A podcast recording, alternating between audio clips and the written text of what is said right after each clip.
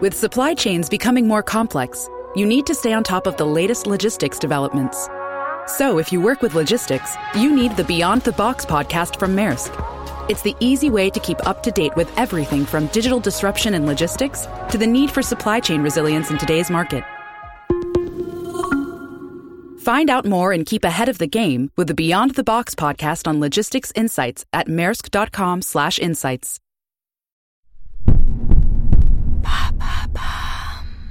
Qu'est-ce qu'un vison? Merci d'avoir posé la question. Après le pangolin, voici un nouvel animal que beaucoup d'entre nous découvrent grâce ou à cause de la Covid-19. J'ai nommé le vison. Après le Danemark, c'est la France qui a ordonné l'abattage de plusieurs milliers de ces petites bêtes poilues élevées pour leur fourrure. On craint en effet qu'elles abritent un coronavirus muté résistant aux futurs vaccins. Certains émettent même l'hypothèse que les visons pourraient être à l'origine de cette pandémie. Et à vrai dire, les controverses autour des élevages de visons ne sont pas nouvelles. Ça, c'est le cri du vison. Pour que vous le visualisiez, il fait partie de la famille des belettes, des furets et des loutres. C'est un prédateur de 50 cm de long, au corps élancé, qui s'abrite dans les forêts, le long des cours d'eau, où il ne craint pas de chasser des proies plus grosses que lui, des poissons, des rats et même des cygnes. Il peut vivre plus de 10 ans. En Espagne et dans le sud-ouest de la France, on trouve quelques visons d'Europe. Mais cette espèce est classée en danger critique d'extinction. Et son cousin américain n'y est sûrement pas pour rien. Mais pourquoi il y aurait des visons d'Amérique en Europe? Parce que l'homme élève des visons d'Amérique depuis des dizaines d'années. Certains se sont échappés dans la nature et auraient fait concurrence aux visons d'Europe. Ok, donc si je comprends bien, le vison qui nous préoccupe aujourd'hui, c'est le vison d'Amérique. Et pourquoi on en élève alors? Pour s'en faire des manteaux.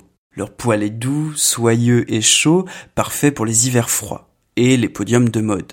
D'ailleurs, lorsqu'on parle de fourrure, on parle en grande majorité de fourrure de vison. J'adore les belles fourrures, je n'aime que ça au monde.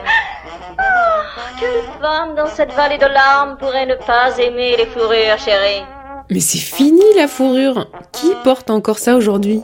C'est vrai qu'en Europe, ça fait des dizaines d'années que la fourrure est stigmatisée pour des raisons de bien-être animal. Mais ailleurs, c'est encore un must-have, notamment en Russie et en Chine, où les hivers peuvent être très rudes. Oui, mais enfin, parle là des riches. Ça coûte quand même cher un manteau en vison. En effet, il faut entre 20 et 40 visons pour fabriquer un manteau. Le prix du vêtement peut aller de 6 000 euros s'il est fabriqué en Chine à 20 000 euros s'il est fabriqué en Europe. En France, il n'y a que 4 élevages de visons. On y trouve des animaux de toutes les couleurs, élevés dans des petites cages en grillage et qui sont tués lorsqu'ils ont 7 mois. Leurs peaux sont ensuite pelées et envoyées à Copenhague et Helsinki pour être vendues aux enchères.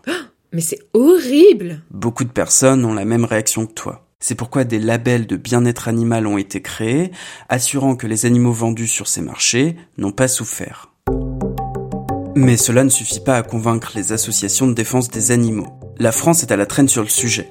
12 pays ont déjà interdit l'élevage de visons en Europe et le gouvernement britannique réfléchit même à interdire la vente de vêtements en fourrure, quel que soit l'animal. Fin septembre, le gouvernement français avait annoncé la fin de l'élevage d'animaux pour la fourrure d'ici 2025. Le coronavirus pourrait, encore une fois, accélérer le cours de l'histoire. Voilà ce qu'est un vison. Maintenant, vous savez. Un épisode écrit et réalisé par Quentin Tenot. En moins de 3 minutes, nous répondons à votre question. Que voulez-vous savoir? Posez vos questions en commentaire sur les plateformes audio et sur le compte Twitter de Bababam.